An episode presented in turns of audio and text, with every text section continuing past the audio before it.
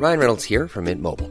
With the price of just about everything going up during inflation, we thought we'd bring our prices down. So to help us, we brought in a reverse auctioneer, which is apparently a thing. Mint Mobile unlimited premium wireless. Ready to get 30, 30, bit to get 30, bit to get 20, 20, 20, bit to get 20, 20, bit to get 15, 15, 15, 15 just 15 bucks a month. So, Give it a try at mintmobile.com slash switch. $45 upfront for three months plus taxes and fees. Promo for new customers for limited time. Unlimited more than 40 gigabytes per month. Slows. Full terms at mintmobile.com. Qual a importância da pós-evangelização? Primeira carta aos Tessalonicenses, capítulo 3, segunda parte. Comentário de Maru Persona. Hoje um me, um me escreveu perguntando assim, eh, perguntando até onde congregar e tudo mais, na cidade dele, entrar em contato com os irmãos e tal. Aí ele pergunta assim, mas se a Bíblia fala que o ladrão não, não pode entrar no céu, como é que o ladrão na cruz eh, ia entrar no paraíso? Olha que pergunta interessante essa. A resposta é porque ele se converteu, porque os seus pecados foram todos perdoados. Mas é, é tão, uma pergunta de uma coisa tão básica que a gente tem que entender que muitos desses que chegam não conhecem ainda as coisas básicas da fé. Ah, então seria bom nós prepararmos uh, missionários, dar um curso de missões para eles, dar um curso de teologia para alguns irmãos, para eles poderem sair e visitar e tendo então esse curso, esse diploma, essa preparação e tá, tá, tá, tá, tá, tá, não é isso. Não é assim que funciona. Não existe clericalismo no cristianismo. Paulo, sim, uh, dizia para Timóteo uh, o que ele tinha aprendido, passar para homens idôneos. Ele fala numa das suas cartas que passasse, que ensinasse homens idôneos. Mas isso não é fundar a escola de teologia, como alguns argumentam, né? Já vi, já vi pessoas argumentarem que não, isso é por isso que escolas de teologia são baseadas naquele versículo que Paulo fala para Timóteo ensinar os idôneos. Então nós fundamos uma escola de teologia para ensinar homens idôneos. Não, não é isso, porque esses homens idôneos não são nem sempre idôneos. Eles apenas pagando uma mensalidade e pagando a inscrição, eles vão ser ensinados e vão sair dali com o título de pastor. Então não é isso que Paulo estava falando. Aqui então, ele vai mandar uma pessoa que não tem nenhum título. Veja o versículo 2 e enviamos Timóteo, nosso irmão e ministro de Deus, porque ele era ministrava da parte de Deus, simples, simples isso. Ele não era formado, não tinha um diploma de ministro. Ninguém chamava Timóteo, ô oh, ministro Timóteo, reverendo Timóteo, vem aqui, pastor Timóteo. Uh, não tinha isso. Ministro de Deus e nosso cooperador no Evangelho de Cristo, para vos confortar e vos exortar acerca da vossa fé. Olha que coisa linda isso. Ele era um Timóteo, um jovem, simplesmente isso, cristão, que tinha aprendido muitas coisas com Paulo também. Mas quando nós lemos lá em Atos 9, por exemplo, nós vamos encontrar que Paulo, recém-convertido, quem o Senhor Jesus coloca para conversar com ele? Ah, Pedro. Ah, o outro, o outro apóstolo? Não. Coloca um homem simples, um discípulo. Um discípulo simples, que não, não era um atuante uh, na, na, na, obra ou qualquer coisa. Um discípulo que vai lá então conversar com Paulo e é o primeiro, primeira porta de entrada uh, através do qual Paulo agora vai conhecer as verdades da fé cristã. Então, para vos confortar, no versículo 2 uh, ah, de 1 Tessalonicenses, para vos confortar e vos exortar acerca da vossa fé para que ninguém se comova por essas tribulações, porque vós mesmos sabeis que para isto fomos ordenados. Ele deixa muito claro uh, aquilo que já falava lá em Atos 14, né, que por meio de muitas tribulações nos importa entrar no reino de Deus. Mas aqui é interessante que são duas palavras que ele coloca: para vos confortar e vos exortar. O conforto nem sempre vem com palavras. Eu sempre me lembro dos amigos de Jó eles estavam indo muito bem até abrirem a boca.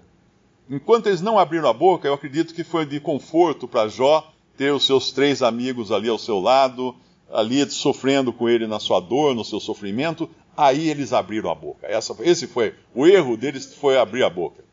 Então o conforto às vezes é apenas uma companhia. Ah, mas eu não conheço muito a Bíblia, eu vou visitar lá, eu não sei o que falar, então não fale. Mas visite. Ore junto. Ore junto, olha que coisa linda, que coisa ótima. Uma pessoa orar junto com outra. Isso, é, isso tá, faz parte das coisas de Deus. Então Deus não depende daqueles que estão hiper preparados uh, no conhecimento de Gênesis Apocalipse para servirem de conforto. Aí vem exor o exortar. A exortação, sim, agora depende de falar, de ensinar, de, de, de fazer correções, de acertar o rumo.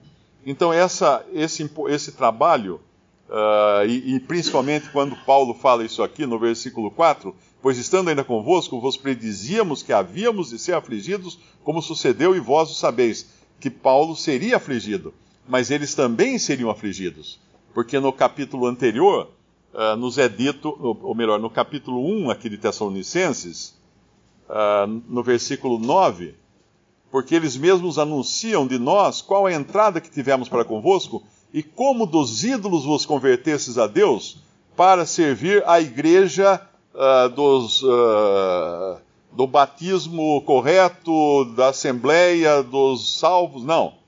Para servir ao Deus vivo e verdadeiro. É isso. E esperar dos céus a seu Filho, a quem ressuscitou dos mortos, a saber, Jesus que nos livra da, da ira futura. E depois, ao, longo do, do, livro de Tessalonicenses, da carta de Tessalonicenses, nós vamos ver que esses Tessalonicenses estavam sofrendo. E lá em 2 Tessalonicenses entra o segundo tipo de sofrimento, que era o dos falsos mestres, que procuravam atribulá-los agora com má doutrina. Então existe aquele sofrimento que vem do mundo, da, da antiga esfera em que frequentávamos antes da conversão, e daí vem o sofrimento daqueles que, dizendo-se irmãos, saindo do meio de vós, como Paulo fala numa outra carta, do meio dos próprios que se diziam cristãos, vão querer então conturbar a fé dessas pessoas. E aí, qual é a solução para isso? Repito, orar para que o Senhor levante mais trabalhadores para a sua seara e trabalhadores esses que possam levar desde o evangelho simples e puro até a sã doutrina, mas entendendo em que estágio estão os ouvintes, para não atirar coisas que passam por cima da cabeça. Atirar apenas aquilo que vai realmente atingir no coração deles. Esse, essa questão de visitar né, e de colocar os cotovelos na mesa, ela é de mão dupla, como, como já, já foi citado. E, e é interessante que Paulo fala disso em 2 Coríntios capítulo 10, porque havia alguns que queriam denegrir o seu ministério e o acusavam então de que nas cartas ele era uma coisa, mas na presença ele era outra. Então, do mesmo modo que quando nós visitamos um irmão ou uma assembleia, nós podemos descobrir que a coisa não estava bem exatamente do jeito que estava na correspondência que a gente tinha com eles, o inverso também é verdadeiro. Eles podem perceber se nós somos ou não uh, genuínos naquilo que nós vivemos. Porque pelas cartas, ah, legal, o cara era joia, não sei o quê. Ah, eu vi o vídeo dele na internet e tal. Aí chega lá a decepção. Né? Então é muito importante que aqueles que trabalham na, na ministração da palavra sejam uh, coerentes no seu andar, na sua vida, na, na palavra que falam. É, 2 Coríntios capítulo 10, versículo 10 porque as suas cartas, dizem, são graves e fortes, mas a presença do corpo é fraca e a palavra desprezível. Pense o tal isto: quais somos na palavra por cartas, estando ausentes, tais seremos também por obra estando presentes. Isso é importante entender. Que aquele que trabalha no campo, ele deve ser coerente na sua vida, nos seus atos, na sua maneira de ser, porque às vezes você consegue uh, fantasiar, né, usando meios de comunicação. Na época de Paulo era cartas. Hoje você tem até vídeos, né? Você tem até vídeos que você pode produzir o vídeo. Você pode até trocar o seu rosto no vídeo. Já existe tecnologia para isso. Você pode pôr o rosto de uma outra pessoa no seu vídeo para tentar impressionar. Então, é preciso que aqueles que saem em campo sejam exatamente aqueles que correspondem com esses irmãos, para não existir uma decepção e para não, não, não causar com isso dano maior, às vezes, do que não ir visitar.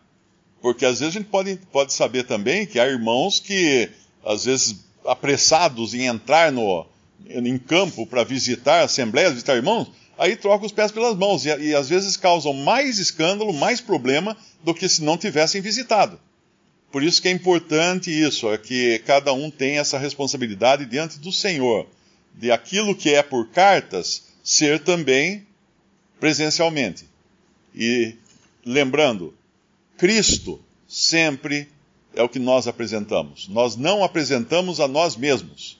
Nós apresentamos a Cristo. Eu tenho um problema muito grande com isso, pelo fato de usar mídias eletrônicas, internet, redes sociais, vídeo, áudio, tudo isso. E, e muitas vezes a pessoa se apega à imagem e não à palavra que é pregada. Isso é um problema. Isso é realmente um problema. E eu dou graças a Deus quando eu vou visitar e a pessoa fica decepcionada comigo. Né? Porque aí, ainda bem, ainda bem que foi decepcionada comigo, com a pessoa. Porque nós não, não podemos colocar a nós mesmos na frente, e sim a Cristo. E Paulo deixava muito claro que ele era coerente tanto naquilo que ele escrevia quanto na sua visita presencial naquilo que ele falava. Visite respondi.com.br. Visite também 3minutos.net.